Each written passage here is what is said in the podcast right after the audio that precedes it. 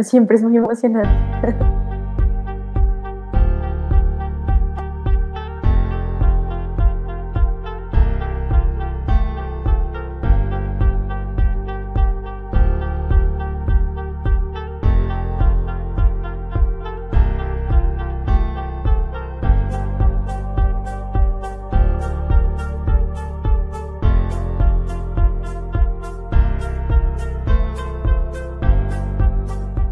¿Acaso importa en qué lugar del mundo te encuentres? Escuela de hombres en países diferentes, frecuentes. Se convierten nuestras oyentes. A la people le gustan los temas más calientes. Uh, escuela de hombres. Chaca, chaca,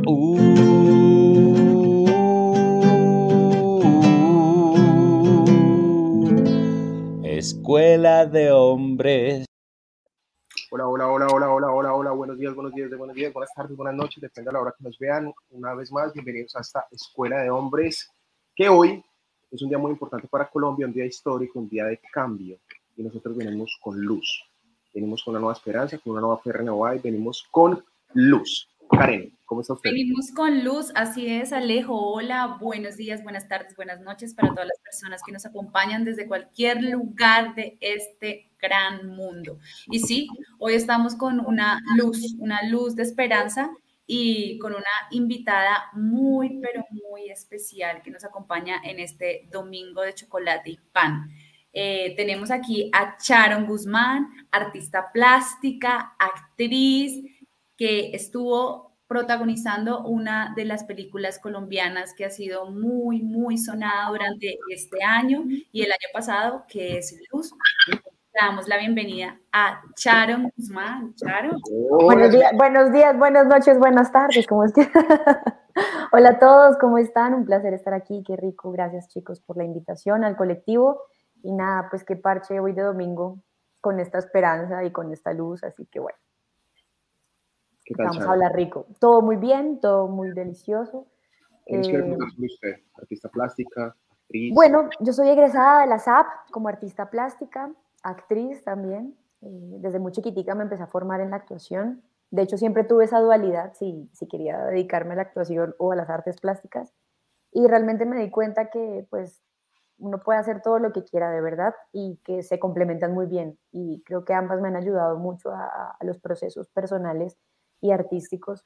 Y creo que los artistas deberíamos poder explorar otras artes también para, para no solamente por, pues como por carrera o por educación, sino eh, porque realmente podemos entender muchas cosas de nosotros y conectarnos y, ir a fibras muy profundas de nosotros. Así que, pues bueno, es una invitación para los que, que siempre han querido, no sé, pintar, cojan un lienzo y pinten un dibujo, los que han querido cantar, pues bueno, se animen Creo que necesitamos más artistas en, en, esta, en esta sociedad.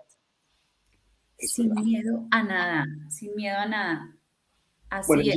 Yo, siempre he mirado desde la gente que tiene como muchos talentos. Yo, por ejemplo, no me atrevería a pintar, porque siempre tendría algo como eso, y no creo que estuviera tan bien. No, pero sí, creo que es una gran virtud, digamos, como eso, que la gente que puede actuar, pintar, cantar, bailar, mejor dicho, que tiene multi-instrumentalistas, así, no, mágicos. Pero yo, siento que todo igual se, se, trabaja, ¿no? O sea, pues sí, uno, puede, uno puede crecer con el don de alguna manera o con, no sé, las cualidades para desarrollar, pero también es importante pues tener un tutor, alguien que te guíe, porque pues en ese proceso también puedes encontrar que eres bueno en algo, ¿no? ¿Cómo lo vas a saber si no lo exploras? El rigor es bien importante también. La Voy a aventurar un poquito a contar a la gente un poquito qué es Luz, hacerle un contexto de la película, dónde ha estado, que no ha estado. Es una película que ha estado seleccionada en 40 festivales y en lo que acumula más de 20 premios. Fue preseleccionada, fue preseleccionada por Colombia para participar en los premios Oscar. Eh, Charon, que está aquí con nosotros, estuvo nominalizado para Mejor Actriz de Reparto en los premios Macondo. Es una película que ganó, entre otros premios, el premio Mordido, Morbido Silver School a Mejor Película Latinoamericana en México en el año 2019 en Buenos Aires en Rojo Sangre ganó Mejor Película, Mejor Fotografía, Mejor Montaje, Mejor Actuación por Yuri Vargas y siguió cosechando premios no solo en el 2019, sino que en el 2020 estuvo los Buffalo Dreams en Estados Unidos y ganó a Mejor Película, Mejor Director, Mejor Actor protagónico con el señor Conrado Osorio, y en los Horrible Jeans, Horrible Jeans, en Estados Unidos también, donde ganó mejor película, mejor director, mejor actor con el señor Conrado y mejor fotografía. Y la gente que no sabe la puede ver en Amazon Prime, en iTunes, Colombia. Wow, qué lindo, qué lindo escuchar tantas cosas de luz cuando realmente nosotros no esperábamos nada de luz. O sea, bueno, les voy a contar. Luz es una peli, una ópera prima del director Juan Diego Escobar de Manizales, su primera película. Para mí también fue mi primera película. Eh, yo creo que para muchos del casting, incluso para Yuri Vargas, que tiene una trayectoria en la televisión colombiana muy larga, era la primera película que hacía de cine y bueno, en general todos los actores creo que era para la primera peli que hacíamos. Em, es, una, bueno, es una película de folk horror catalogada como en ese, eh, bueno, dentro del, del bueno, como del, del, terror, bueno, como el cine fantástico, hay muchas categorías. Y nuestra peli quedó en el cine de género como un folk horror, es decir, una película folclórica de terror. Eh, una peli muy, real, o sea, como muy relacionada con el realismo mágico, pero pues no llevaba tanto a sus tintes como colombianos, sino una peli que podría estar, se podía contar desde cualquier lugar del mundo. Eh, sí, con tintes de terror, con western, que es como toda esta eh, idea vaquera, pues de, de, pues de esta, como un poco este género western.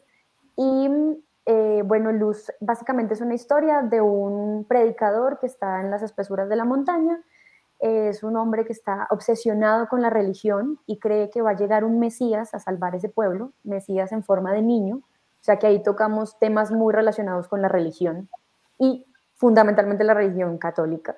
Eh, este predicador tiene tres hijas, una legítima y dos adoptadas. Eh, Luz, la madre, muere y este hombre queda a cargo de estas tres niñas y a partir de la llegada de estos eh, mesías, que le llamamos falsos mesías, empiezan a suceder cosas extrañas en este pueblo, en esta pequeña población alejada del mundo, de la comunicación, no sabemos ni siquiera qué tiempo es.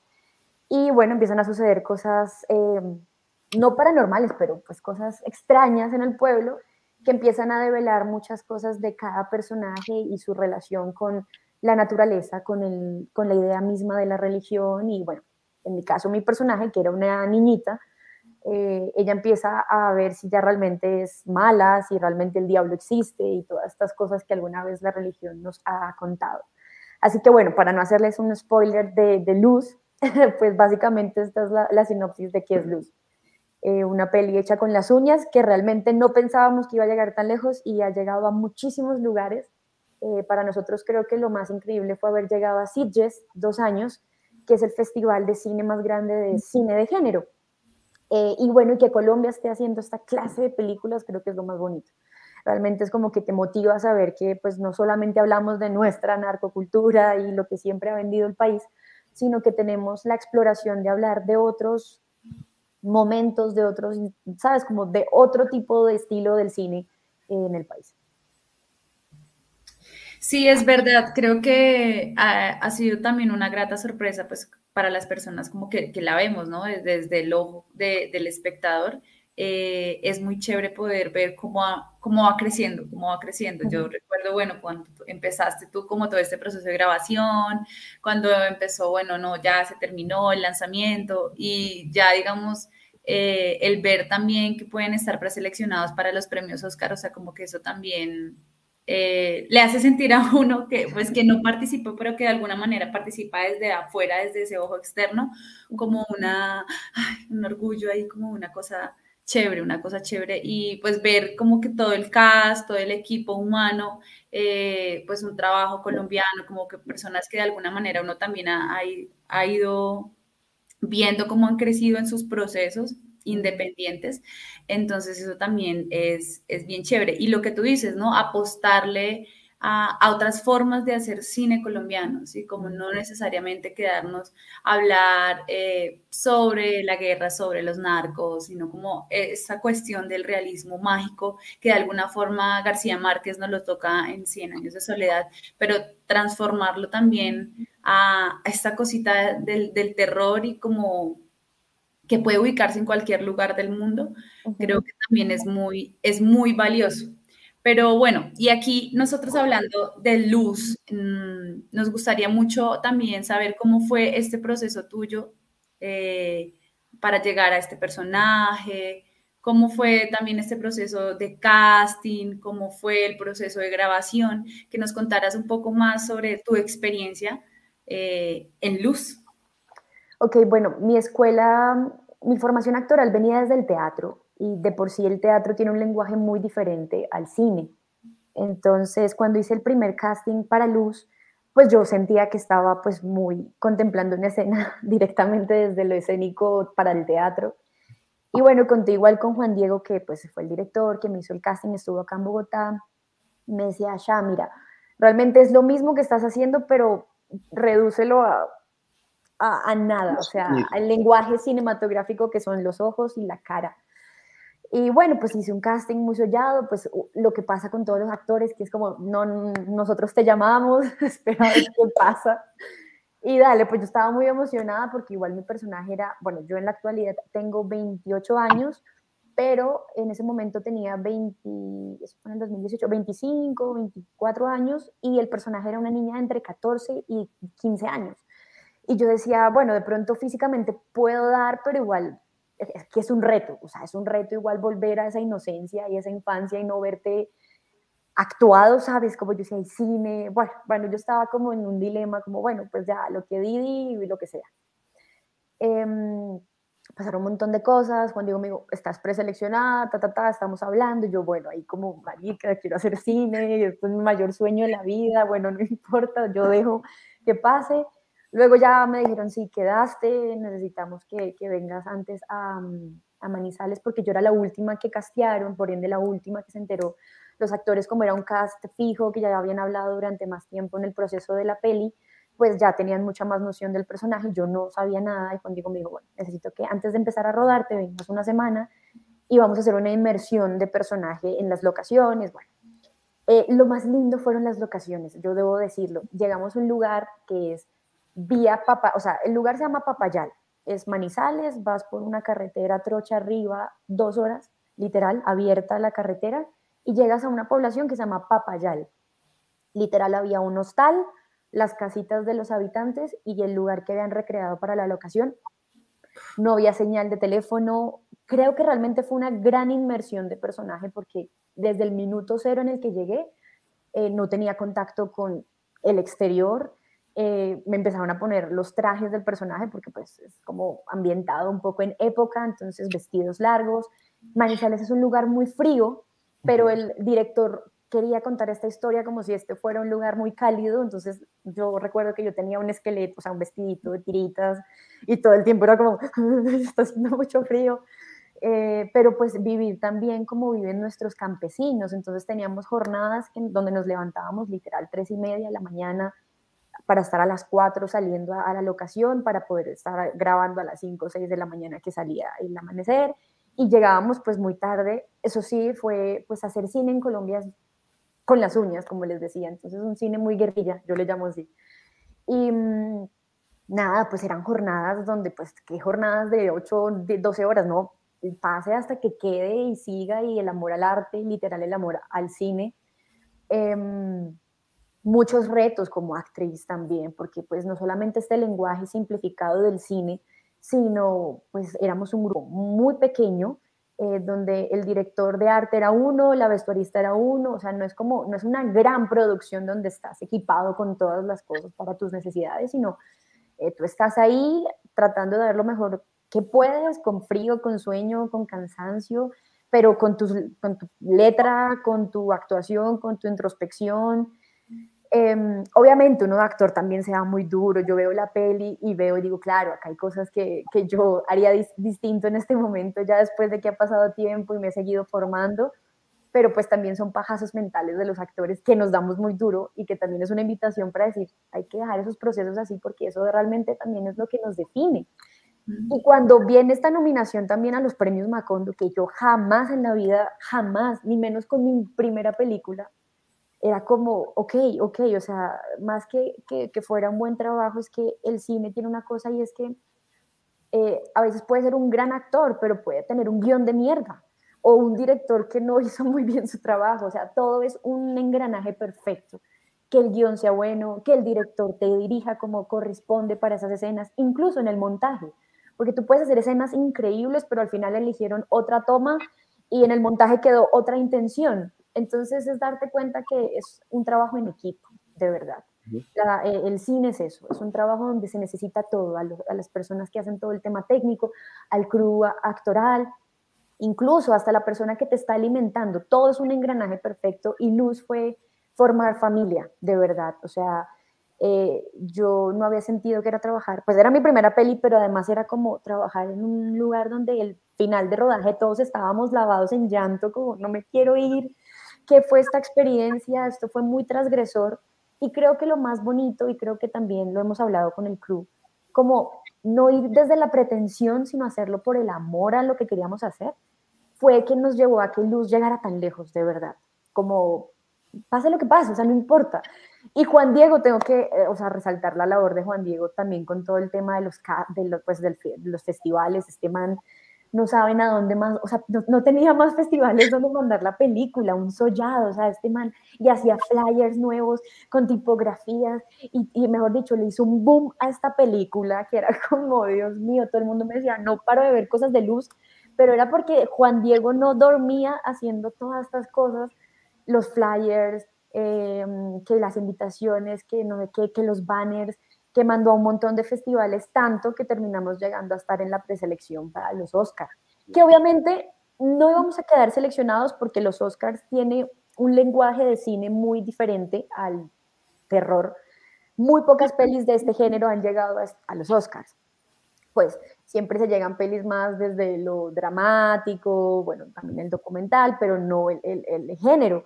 Entonces, igual la prenominación ya era para nosotros como y ya, o sea, ya nos podemos morir felices, ya. Entonces, bueno, Luz fue todo esto que les cuento y el proceso, pues para mí fue eh, intenso, pero muy enriquecedor. Muy lindo lo que se echaron y todo lo que consiguieron, porque más allá de lo que ella cuenta del talento y, el amor por esta película, es una película que se hizo con un bajísimo presupuesto, entiendo que se hizo un crowdfunding y de ahí salió el dinero para poder realizar la película. Para la gente que no sabe qué es esto, es una página donde usted pone un proyecto, personas de todo el mundo empiezan a donar dinero o sea, no contó con un presupuesto inicial, sino que se hizo desde donación. Entonces, es de valorar el trabajo, la convicción sobre todo, lo que usted habla de Juan Diego y de ustedes para creer en él y en el proyecto. Me parece que salió una película muy linda, que me gustaría que nos adelantáramos un poco en el tema. Ustedes hablan que trata otra historia, pero yo creo que también hay algo muy de la clase colombiana, que es esta cosa religiosa, mm. de cómo nos han dopado y cómo nos han creado nosotros como pueblo colombiano a través de la religión. No sé ustedes cómo vieron ese tema de la religión. Me parece que la película al final termina siendo una crítica y casi que una bofetada en contra de la religión y estos pueblos religiosos, y más sobre todo en esos pueblos, en esas zonas aisladas de Colombia, en esas zonas casi rurales, donde la ley termina siendo la religión y un que otro militar. Claro. La religión tiene un poder muy fuerte. Pues mira, Alejo, Juan Diego, siempre cuando hablábamos del tema de la religión, él decía, yo no quiero como tal que toquemos la religión católica, pero era inevitable no llegar ahí porque nuestro recorrido espiritual había empezado, el de todos, a partir de la religión católica. Eh, algunos creyentes, otros no. Juan Diego es una persona muy particular en su manera de creencias. De hecho, él estaba muy inspirado en autores como Alejandro Jodorowsky, eh, que habla, pues, sabes, como que el cine es sanador y, el cine puede ser todo lo que quieras y la religión igual, depende de cómo seas tú y, tu relación con, con, o sea, su tema fundamental era, para mí la religión es la relación que tiene el ser humano con la naturaleza, esa es la verdadera religión, ¿sabes? Como, y cómo cada quien, sin importar lo que piense y en lo que crea, eh, hay una cosa en nuestro interior que nos mueve, que para algunos puede ser eh, la intuición, para otros la fe, para otros el universo, para otros Dios. Entonces, básicamente era como tener este lenguaje sobre la religión y darle al espectador eh, una sensación de incomodidad, porque al fin de cuentas también es replantearnos qué tanto hemos creído y en qué creemos. Y, y, mira que este, o sea, bueno, hemos hablado con muchas personas de México porque les resonó mucho la película y llegamos a una conclusión que Latinoamérica es muy chistoso porque éramos un territorio indígena con nuestras propias creencias antes de que llegaran los españoles y bueno, en fin, a colonizarnos. Y luego pasamos a ser los más creyentes en la religión católica, tanto que se celebran un montón de festividades en relación a la Virgen, a Dios, a Jesús, bueno, sabes. Entonces somos un país que no tomamos decisiones sino es a partir de la creencia misma.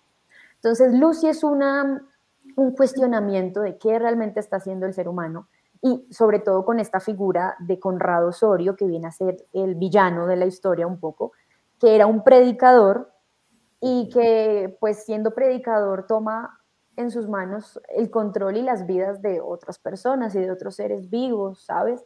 No solamente eh, humanos, sino animales. Entonces, era un poco como cuestionarnos esa visión de quién realmente es malo, quién realmente es bueno y qué, qué es lo malo y qué es lo bueno. O sea, si nos quedamos en esa idea de lo, de, de lo que nos ha vendido la religión como eh, tú eres bueno y te vas a ir al cielo, eres malo, te vas al infierno.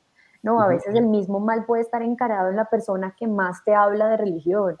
Y así sucede con muchas cosas y lo hemos visto en muchos ejemplos en nuestra historia. Mira lo que pasa con, con el Vaticano y todas estas historias escondidas detrás de, estos papas y etcétera. Entonces sí es una cachetada literal a, a, replantearnos en qué creemos y por qué creemos. No está mal que usted crea, pero realmente cómo cree usted y realmente está haciendo lo que su religión profetiza, porque al fin de cuentas, si nos vamos más profundo, todas las religiones hablan de lo mismo simplemente que utilizar qué tipos diferentes. Entonces, en una es Jesús, en otra es Kuan Yin, en otra es la Virgen María. ¿Sí me entiendes? Entonces, todas hablan de lo mismo, de hacer el bien, de, estar en armonía con el otro, con, con, la naturaleza, pero hasta qué punto realmente vivimos una fe ciega, una fe, una fe ciega.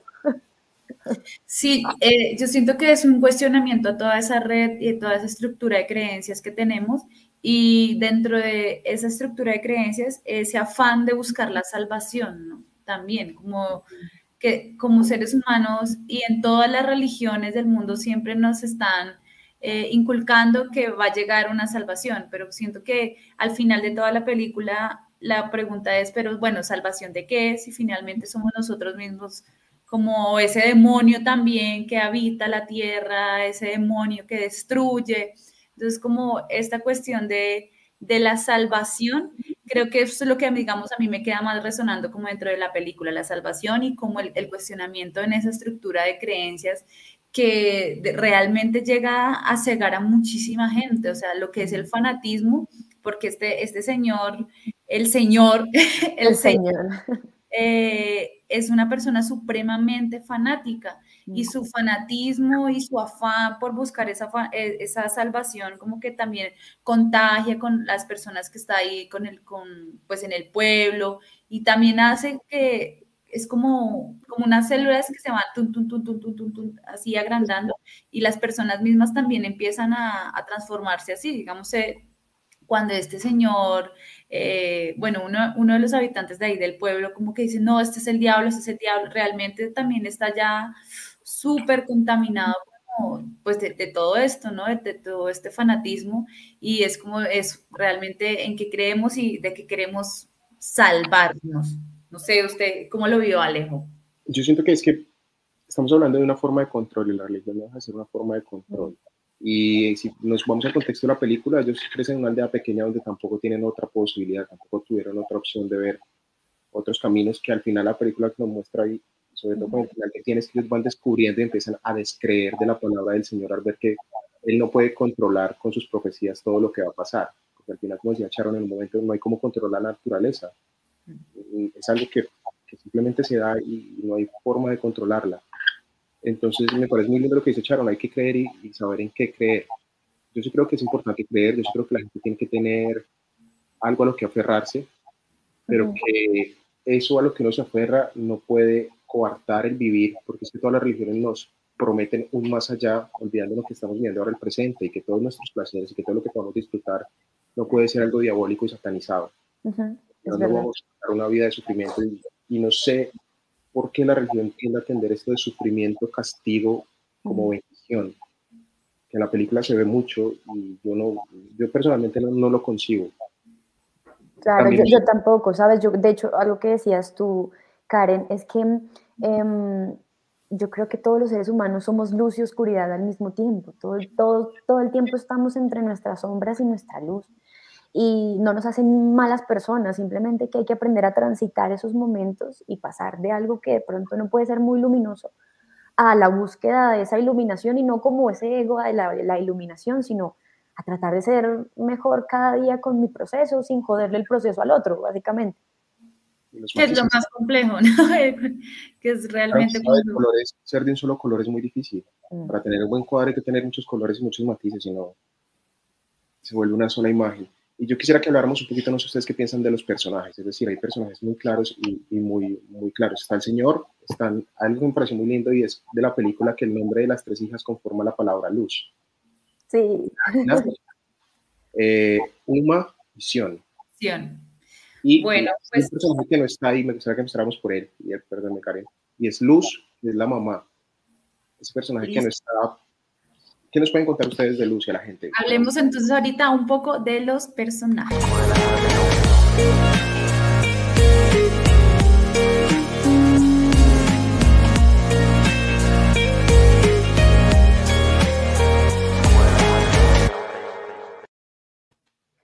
Bueno, los personajes de luz, como dice Alejo, que no, mira que ese detalle es súper bonito, yo lo vine a ver como a mitad del proceso del rodaje, como, ah, los, los, los nombres de las hijas forman la palabra luz, y fue como, se me abrió la cabeza. Eh, pero luz es eso, ¿no? Eh, bueno, luz no está presente, luz es la madre que muere, pero también si lo podemos ver como lo entienda cada uno, puede ser la misma naturaleza, la pacha, ¿sabes? La que provee todo lo que está, esa fuerza femenina que siempre está intangible y que nos da. Y que da en el momento en que ella quiere. ¿Sí me entienden? Porque por eso ellos ya van esperando que ese árbol en algún momento florezca. Em, está Conrado, que es el señor, que es este villano, este padre autoritario, este, este arquetipo fuerte, que es eh, el que todo el tiempo está en, dominio de los demás, eh, tan fuerte que va más por la razón que por su sentir.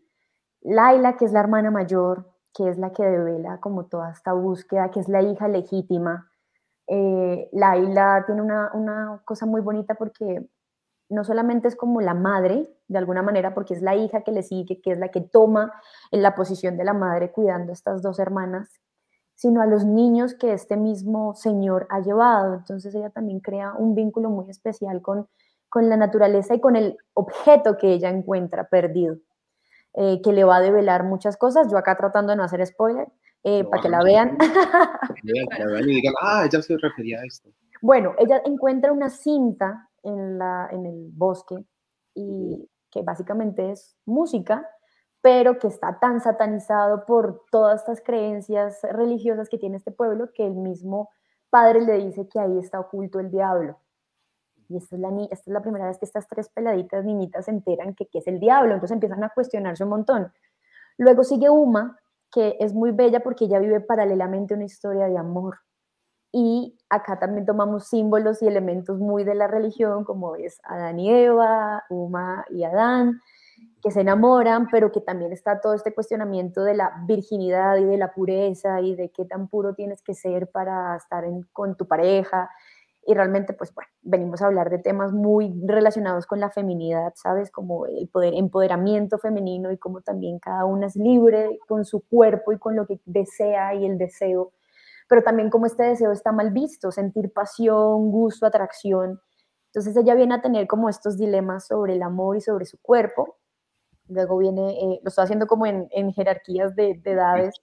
Luego sigue Sion, que fue mi personaje, que es la niñita inocente que cree todo, porque así somos cuando nuestros padres o nuestros tutores nos enseñan algo. Es como yo creo en lo que él me dice porque pues él es la autoridad, pero luego ella empieza a cuestionarse que esta persona le está mintiendo y luego ve su accionar cuando ve que ella es la que pues chiquita traviesa va y ve que él está llevándose niños, que está usando de mujeres, entonces ella empieza a, rompérsele por completo este, esta imagen de este tutor al punto en que cuestiona como yo creo que el diablo o, el mal está en mí, yo creo que soy tan pues tan, tan mala que mi ser se contaminó. Entonces una niña inocente que realmente no sabía lo que estaba pasando alrededor.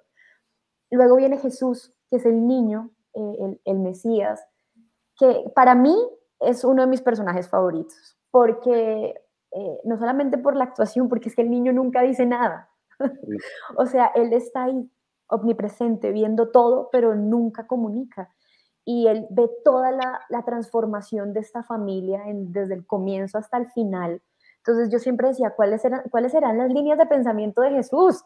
O sea, como esta gente está loca, me trajeron acá, ¿qué les pasa? Pero con una, como también con una integridad de personaje de me quitaron a mi madre, estoy secuestrado básicamente, eh, y aún así trato de, de, ser, estar en mi mayor esencia, entonces creo que ese era nuestro personaje favorito, además el actor también, el niñito, un brillante, un niño que llevaba haciendo, él llevaba muchas películas, entonces eh, muy bonito como todo el trabajo y la aldea, ¿sabes? Como ahí resalto la labor de la chica de vestuario, de, de todos los chicos de arte, porque también el vestuario como hacer sentir que esta población era tan, tan, que, que, que, existían, que era una, o sea, que todo, todo lo que estaba ahí en, en utilería, en vestuario, hacía que realmente se sintiera una comunidad.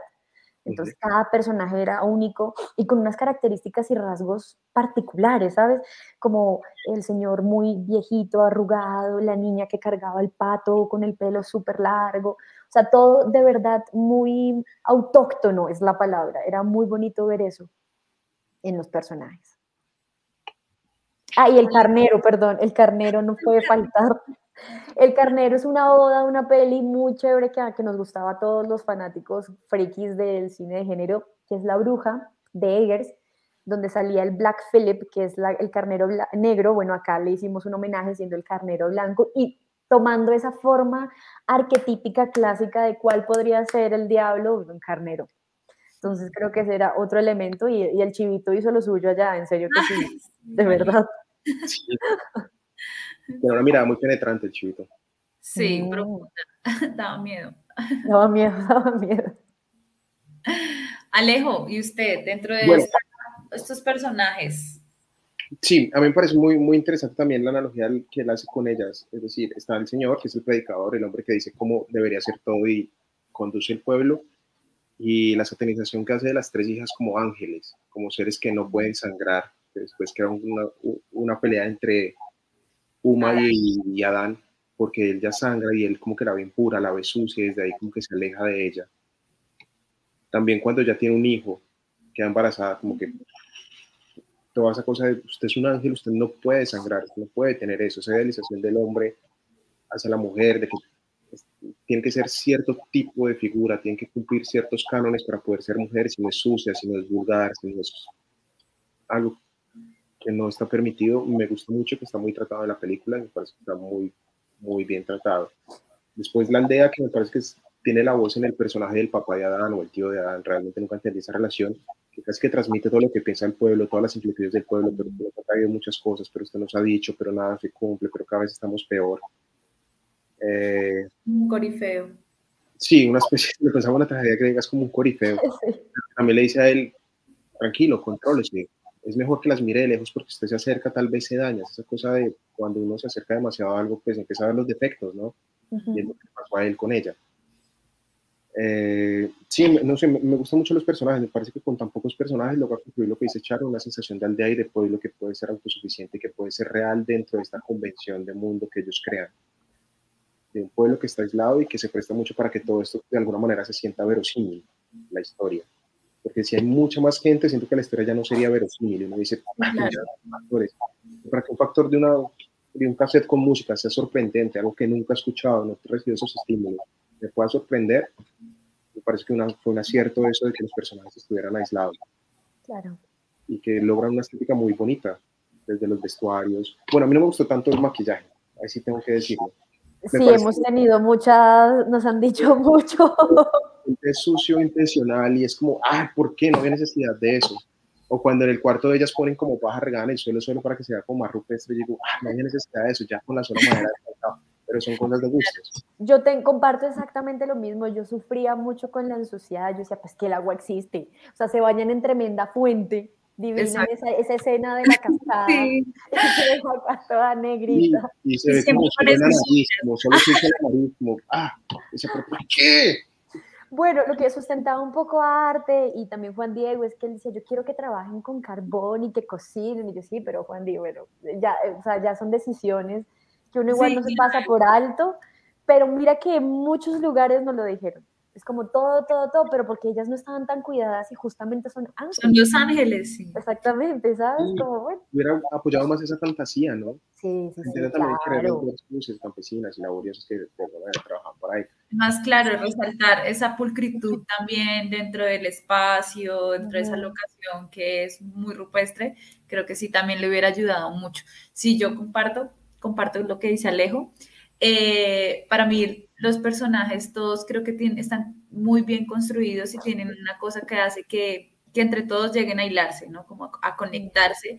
Y cuando yo empecé a, pues, como a leer un poco más sobre, sobre Luz, sobre cómo lo, el, el tratamiento que le dio Juan Diego y bueno, también algo que es muy chévere saber que, bueno, él escribió y digo esto y digo, este man, qué, cabezazo también y que, que, que tiene su cabeza, muchacho.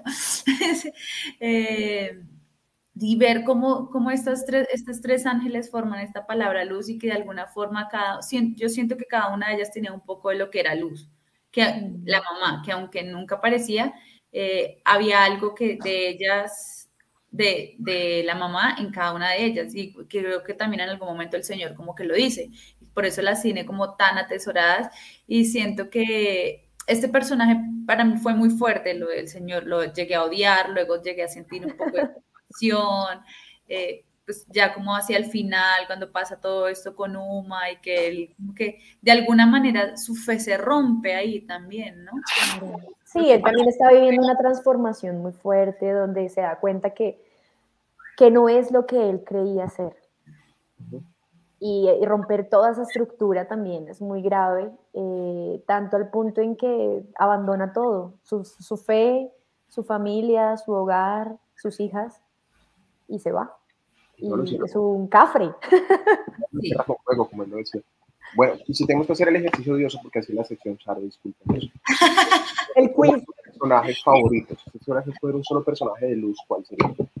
Perdóname, no te, si, si, escogiera un personaje favorito. Sí, solo. Uno solo de luz. Uno solo. Sé que es odioso a veces, y más cuando estás parte de la película, pero es la sección. No, creo que, creo que el señor. ¿El señor? Sí, sí, sí, porque últimamente siento que estoy explorando mucho mi sombra como humana y, y, me gusta todos los cuestionamientos, eh, no, pero en un buen sentido, ¿sabes? Como que hay momentos en los que uno está muy luminoso, otros donde estás tan interno y tan ermitaño y tan dentro tuyo, que me parece que ese personaje devela muchas cosas de, de la humanidad en él y es fuerte y, todo, y que eso es lo que tú dices, cuando uno se quiebra al final, que ya es como que ya no creo en nada que me pasó, quién era, quién soy, adiós. Creo que es un gran personaje, la verdad, es un gran villano y un gran personaje. Sí. Y un, sí, buen actor. Yo me voy a quedar con el personaje ausente que es Luz, que me parece. Ay, divino. que está enterrada bajo el árbol y que al final da la gran enseñanza que cuando las cosas no se fuerzan, florece. Exactamente. Florece al final. Yo me quedo con Luz. Sí, finalmente florece. Yo eh, me quedo con Laila. Ay, divina también. Tú lo mencionabas al principio, creo que es un personaje que, que es como de, alguna forma sí el centro de estos tres ángeles, pues porque es como esa guía, pero también hay una inocencia ahí que, con la cual me siento identificada, pero que de alguna manera ella también va descubriendo la verdad, ¿no? Como en mm. medio de todo, sin, necesidad de, nada más, sin necesidad de escuchar nada más, sino ella sola como va sacando sus propias conclusiones. Entonces, no, Laila me, me gusta mucho. Y creo que el niño Jesús, pero solo es uno. todos, no, yo, yo por mí diría todos, pero... Solo es uno, solo es uno, ya no podemos decir nada más. ¿Le damos paso a la siguiente sección? Bueno, entonces hablemos. Ah, todavía no. No, sí, tranquilidad. No, nos gustaría entonces hablar sobre cuáles son esas escenas y bueno, hablando un poco también de ese proceso de grabación, esas escenas favoritas o la escena también que a ti te llegó a marcar. Entonces hablemos de las escenas.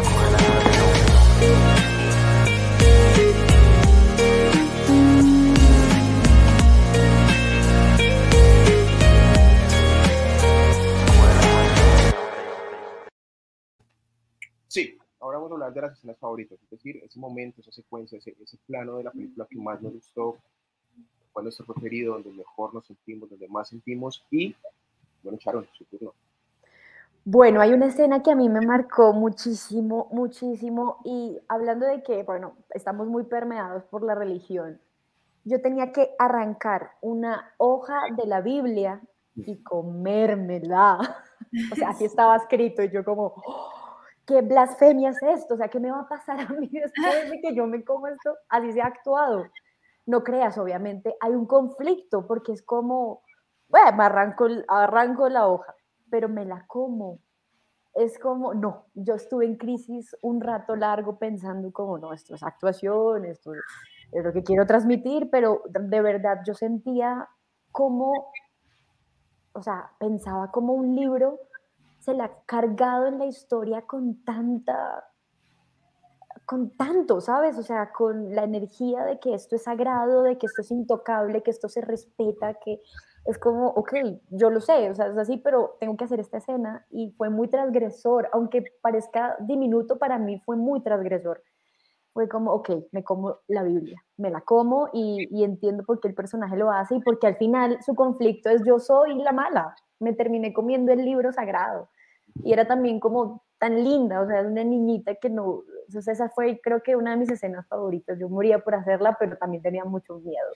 Y hablando de escenas, en, si perciben mucho en la peli, es una peli muy contemplativa, todo el tiempo te da planos muy largos del, del espacio, los caballos, entonces de por sí estar ahí con los animales, eh, eh, caminando, eso ya era para mí como las escenas más increíbles. Dimos con unos atardeceres increíbles que yo jamás había visto en Colombia. Y, ver esos atardeceres y actuar era un regalo, era como, qué bello. Las escenas más complejas yo creo que fue la del embarazo, porque fue un plano secuencia, la del parto, pues. Eh, y todo era como, como, o sea, esto lo tenemos que hacer en dos tomas, porque solamente teníamos a un bebé y, sabes, como todo lo que necesitas, o sea, como ensayar, coreografiarlo y toma, dos tomas hicimos de eso y fue difícil porque obviamente es mucha emoción, mucha carga. Y uno siempre quiere como más, como dame otra para sacarte más, pero bueno, es lo que quedó. Fue una escena compleja, de verdad. Eh, el parto es masacre cesárea cuchillo abierto. Sí, la verdad, es una cesárea cuchillo abierto y es muy dramático. Creo que ese es el momento más dramático porque pasamos de ser muy contemplativos. Ay, bueno, hay otra escena que me marcó que se las tengo que contar, que yo siempre cuento esa historia. Y es que mi madrina en la vida real eh, murió eh, como un fin de semana antes de yo irme a rodar Luz pero yo estaba tan emocionada por este protagónico que yo no pude hacer el duelo de la muerte de mi tía, mi tía madrina. Y como que lo dejé ahí. Y hay una escena en la que estamos en, la, pues, en el funeral, no voy a decir de quién, el funeral, eh, y en la representación de esta persona que es como la madre pasión, un poco la guía. Y mi tía era eso en mi vida. Y bueno, cuando digo, dice, bueno, vamos a hacer una lloradita de, pues, de un minutico para la escena, y yo empiezo a sentir algo que yo sabía que no era que estaba actuando, sino que realmente era mi cuerpo haciendo como, algo me va a pasar, algo me va a pasar. Y sentí que mi tía era esa persona que se iba en esa balsa quemándose. No saben el llanto y la llorada que yo me metí. Duré ocho minutos llorando y Juan Diego no cortaba porque Juan Diego sabía que mi tía había muerto. Y cuando cortaron, todo el mundo me miraba así como, ¿qué? Juan Diego se acercó a abrazarme y me dijo, sentí a tu tía, sé que tu tía estaba aquí y qué chévere que hiciste catarsis. Y yo no había podido llorar a mi tía. Y en ese momento fue como, ¡wow! Y ahí me di cuenta que el cine sí es sanador y que te, te permite vivir paralelamente procesos de tu vida eh, con el personaje. Y agradecí mucho, de verdad sentía que, que le había hecho ese homenaje a mi tía, porque yo no había podido, aparte de los homenajes, qué lindo despedir a alguien en una balsa con fuego, con flores. y en, Bogotá, antes de ir a rodar, yo estaba en Los Olivos con una funeraria fría, rígida, con miedo, porque no me gusta ir a las funerarias. Entonces me permitió hacer ese ritual y, luego se lo conté a mi mamá y fue como que, uff, qué bonito haber vivido ese proceso. Entonces creo que eso es lo que más recuerdo de Luz. Sí. Mm. Lindo. Mm. Sí. Pues al final el artista y el actor son las mismas personas, o sea, de alguna manera prestamos las emociones y los cuerpos para, para que otros vivan a través de ellos.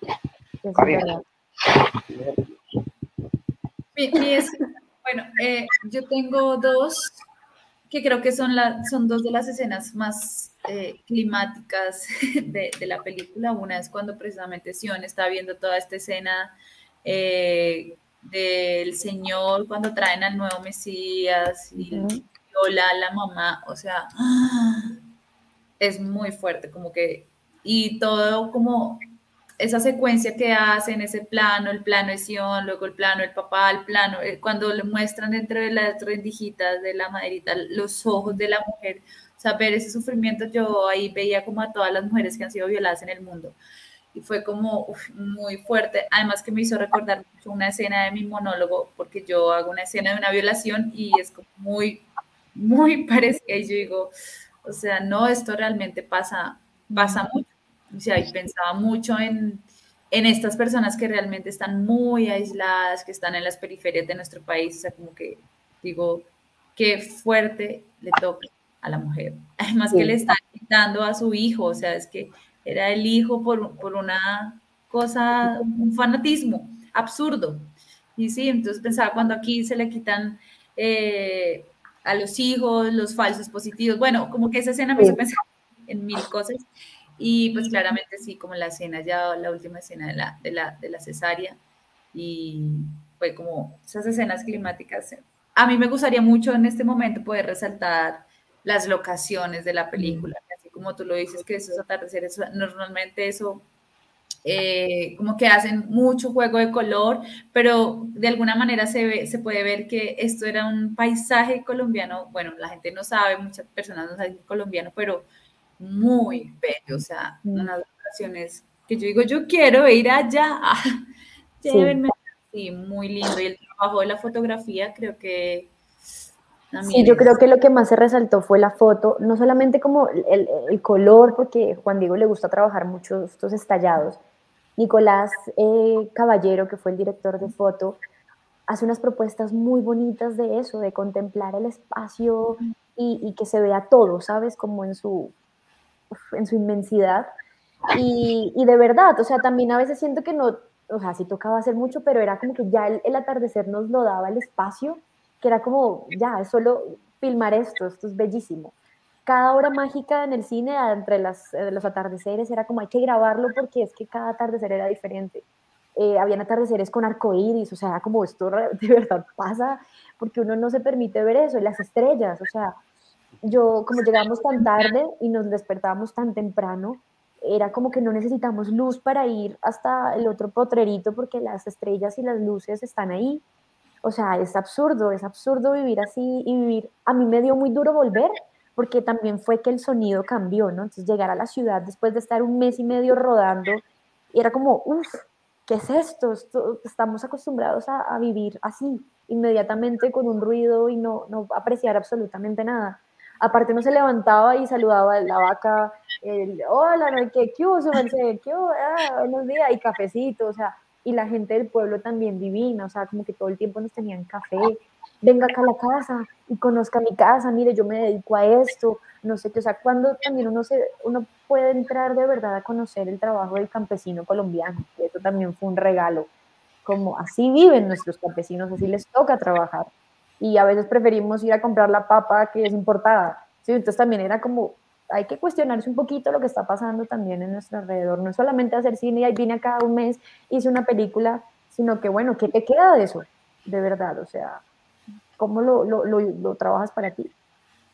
Sí, yo me voy a quedar con la secuencia, de hecho es una secuencia donde también hace parte de la escena que nombraba Charo, que se come la Biblia, al mismo tiempo el Señor está como tratando, lo vemos con Ricky en el bosque, hay una sensación de que él va a matar al muchacho, pero al final estás cazando un conejo. eh, la otra se está poniendo la ropa, la otra está agonizando en una cama, es como una secuencia que desde la música, desde la imagen, desde el montaje, me parece muy interesante que parece que va a pasar una catástrofe al final terminan sentados todos en la mesa comiendo. Como el desenlace de esa secuencia de pum, pum, pum, el disparo, tú, siguiente plano, todo el mundo comiendo.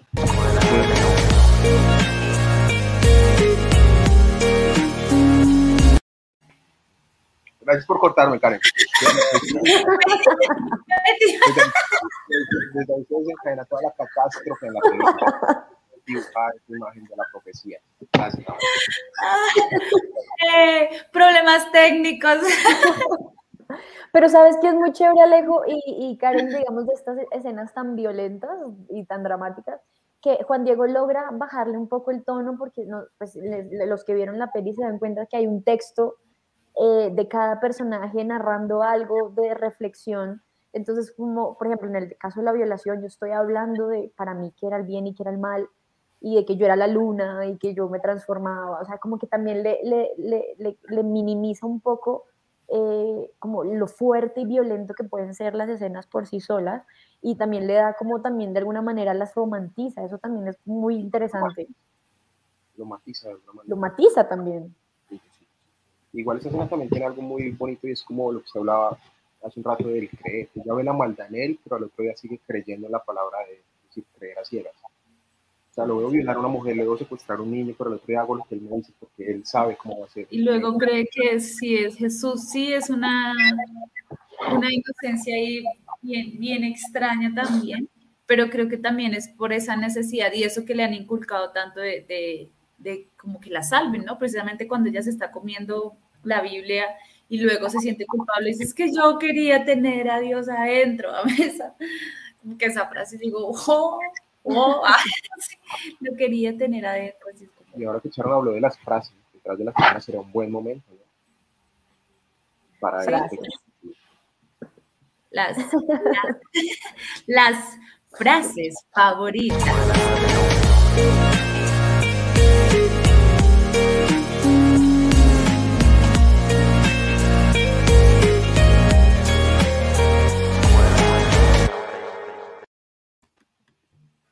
Chan, chan, chan.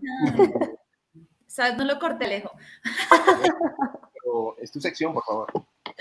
Eh, bueno, sí, tenemos esas secciones donde hablamos de esa frase em, o ese pequeño fragmento que nosotros nos pudo haber gustado mucho, que nos marcó, que nos identificó, o que a ti también durante tu proceso como que se te quedó mucho, mucho así en, en la memoria. Entonces, Cuéntanos, habla, ahorita que hablabas también de esos textos que tenía cada uno de los personajes que son súper bellos, mm. eh, ¿cuál es como esa frase o esas frases? No mentiras, es una, es difícil, pero hablemos un poco de todas y luego nos dices tu favorita. Uf, es que hay muchas y es tan, tan, poético y tan, tan introspectivo que, que cada personaje rescató todo, pero mi favorita siempre fue el bien y el mal son la misma persona que de hecho terminó siendo un poco como la frase de, la presentación de Luz. Y, y, de veras era como, como en un solo ser humano puede estar encarnado todo. Como, mira, hay una historia que siempre pienso y es como la del lobo, la del lobo, o sea, lobo que se alimenta de lo positivo y de lo negativo. Depende a quién alimentes más. Hay un lobo dentro de ti, ya, veámoslo así metafóricamente, y tú alimentas ese lobo entonces le das al, negativo eh, malo, entre comillas, positivo bueno. Depende de quién alimentes más, eh, es tu transformación y nos pasa con nosotros. Tú puedes convertirte en la mejor persona del mundo, pero depende cómo alimentas eso. Y puedes ser la persona más eh, maquiavélica y dañada del mundo por cómo te alimentas. Por eso es tan difícil el sistema de creencias para un niño. El niño es una esponja y por eso nuestros primeros años son fundamentales para definir cómo vamos a ser como humanos. Entonces, sí, esa era para mí fundamental. El bien y el mal son la misma persona y era como, yo, yo podría ser muy, o sea, una persona buena, pero podría llegar a ser un desastre y ser muy catastrófica y hacer mucho daño. Pues no hay que ir muy lejos, personajes de la historia que han sido fundamentales pues para para la historia, pero que han sido cafres, que han asesinado, que han, en nombre de lo que sea, han devastado. eh, con lugares, con poblaciones. Entonces, eso para mí siempre fue la que me marcó. Creo que es la más grande de verdad para mí con, con, Luz. Y bueno, yo tengo un montón, no sé, como seis. Pero no, solo una, sí, dice que solo una. No le pide más a ese árbol, de la naturaleza no se le pide. Eso sí. Oh, sí. Esa me gusta mucho. Y hay otra que también dice, matar a Dios es el primer paso para empezar a tener fe. Sí, es bellísimo. Con esas dos, hay un montón de frases más que me gustan. Yo también tengo muchas, pero me quedé con una que le dice, y es muy paradójico porque se la dice el Señor a, a Uma, eh, le dice, la naturaleza no hace daño, solo el hombre hace daño. Y yo dije, ah, pues verdad, es real, por eso ahorita el calentamiento global está tan terrible, porque sí, como que, y es muy paradójico como que, lo, pues, como que lo diga él, ¿no? Y en el contexto también dentro de la película, pero pues creo que es una frase que, que también enmarca mucho lo que es la sociedad y lo que somos como, como personas. Y también da una enseñanza, hay una frase para terminar relaciones. Entonces, nadie le pueden decir, es mejor estar juntos en nuestras almas que separados estando juntos. Estando juntos. Ah, sí. Eso es divino. Una luz para terminar una relación. Usted dice eso y nadie lo oye. La frase para terminar relación. La voy a anotar. Voy a... Yo también. No, también muy linda que de hecho es de un personaje muy pequeño que es el viejito, el papá de Adán o el tío de Adán, yo nunca entendí la relación de ellos. Elías se llamaba él. Es, es, mejor creer que no creer, es un Ah, sí. Es mejor creer que no creer. Y sí, al final todo florece. O sea, eso también es divino. Como... Cuando no se fuerzan las cosas, yo creo que las cosas no hay que forzarlas. Dejar que la naturaleza dé, simplemente da. Que fluya, que fluya que fluya como tenga que fluir. O simple, o no, yo también siento que era que tenían que eh, purgar algo, o sea, como que todo eso que les pasó era, era necesario. Además que esa escena final, bueno, esa imagen final de, de Jesús y, y la cabrita, ahí donde se miran, es como, jaja, lo logramos. Es como, hicimos un buen trabajo. Y el bien y el mal ahí. Yo sí con Karen, yo creo que hay tragedias que se pueden evitar. No, sí, claramente, pero siento que dentro de la película un poco fue como es el purgatorio. Sí, atravesar todo eso hasta que te limpias, hasta que haces esa purga. Que al final Laila le dice, perdónenos, perdone a mi papá, o sea, ella también pidiendo como, ¿sabes? Como esta redención por su padre, incluso por todo lo que él haya hecho y como ya, es libre, usted es libre, Jesús, déjenos, ya,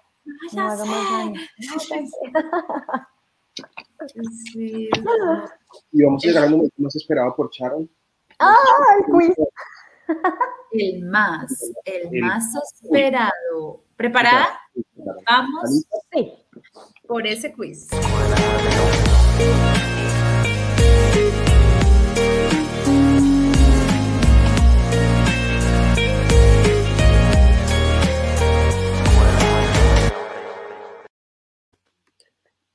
¿Cómo esto es una escuela de hombres, Sharon? ¿Cómo es qué? Como esto es una escuela de hombres y en toda escuela lo que caracteriza una escuela es la evaluación y es un quiz. Y hoy, alguien antes de empezar el podcast hizo una propuesta, entonces vamos a tener dos quiz. Dos partes de quiz. Uno de cultura general. Ok. Uno de cultura general y otro con preguntas muy rápidas para que la gente la conozca más a Sharon Guzmán. ¿Con cuál quiere empezar? Eh, con cultura general. Listo. Karen, ¿estamos listos? Vamos. Eh, bueno, un momento. Listo, estamos listos. ¿Están listos con las preguntas? Del 1 al 10. Vale. Primera pregunta, Sharon. ¿Cuántos litros de sangre tiene una persona adulta? A. Entre 2 y 4 litros. B. Entre 4 y 6 litros. C. Tiene 10 o más litros. Litros. Yo creo que la B. B. ¿Entre 4 y 6 litros? Sí. Bien. Qué nervios. Sharon, ¿quién es el autor de la frase pienso, luego existo? A. Platón. B. Galileo Galilei. C. Descartes. C, Descartes. Muy bien, muy bien. ¿Cuál es el país más pequeño del mundo? País. Ujú. Madagascar, no sé. Alguna. No, no, no, El Vaticano. ah, claro. ¿Cuál es el grupo de palabras escritas correctamente? A, metamorfosis, extranjero, diversidad, equilibrio. Bueno, esta no, esta no, no, vale. Esta no vale. ¿Cuál es el libro más vendido en el mundo después de la Biblia? Pero de opciones, de opciones. Bueno, A, El Señor de los Anillos, B, eh, Don Quijote de la Mancha, C, El Principito, D, Cien Años de Soledad. Don Quijote. Muy bien. ¿Cuántos jugadores participan en un partido de voleibol? De A, voleibol. dos jugadores. C, cuatro jugadores. Perdón, A, dos jugadores. B, cuatro jugadores. C, seis jugadores. Seis. Muy bien. Muy bien. A ver esta. ¿Cuáles son los representantes más destacados de la literatura renacentista? A. Miguel de Cervantes, William Shakespeare y Luis de Camões. B. Leonardo da Vinci, Miguel Ángel, Buonarroti, Sandro Botticelli. C. Caravaggio, Bernini, Borromini. B. B. Ra. No, no, habías dicho Miguel Ángel, ¿quién más? Eh, A. Botticelli. Miguel de Cervantes, William Shakespeare. Ah, ok, entendí Miguel literatura. Ángel. Literatura, no sé. Era no, literatura, no cultura. Y para terminar esto de cultura general, ¿quién pintó el Guernica? Es posible que Ah. A. Picasso. B. Diego Rivera. C. Salvador, Salvador Dalí. Ah, Picasso. Muy bien. Hoy muy tuvimos bien. 8 a 10. Estuvo perfecto. Bien. pareció. Me sorprendió. Yo pensé que iba a estar Muy me- bien. más baja la puntuación y me, me sorprendió. Gracias, por lo que me toca. Y ahora vamos a pasar con el quiz para que la gente conozca a Charo. Eso. Rápido. Primero, ¿cuál es la luz de Charo? ¿La luz? La palabra. ¿Artista plástica o actriz? No las puedo separar. Es una mimesis. ¿Es mejor creer o no creer? Es mejor creer. ¿Actriz favorita? Muchas, entre esas Michelle Pfeiffer, eh, Natalie Portman, eh, Audrey Hepburn. Un gusto suyo que podría ser diabólico. Un gusto mío que podría ser diabólico. El tarot. Algo indispensable para Charon. Mm, la música. Un lugar para perderse. Italia. ¿Jazz o blues? Uf. Es que el jazz es mucho más melancólica y el bl- blues me parece más pasional. Depende del momento. Si es para la intimidad, el blues, si es para estar, el jazz. El mejor plan de domingo a la tarde. ¿El mejor qué? Para un domingo a la tarde. El mejor plan para un domingo a la tarde. Ir al mercado de las pulgas. El pulguero. Vayan, vayan a los pulgueros, encuentran tesoros increíbles y De baratísimos. todo. ¿Cuál es el mayor pecado de Charon? Comer. Comer es muy rico. ¿Y cuál es el milagro para Charo? Yo creo que los amigos, ¿sabes? Como estar rodeada de, de gente increíble, eso es el mayor milagro.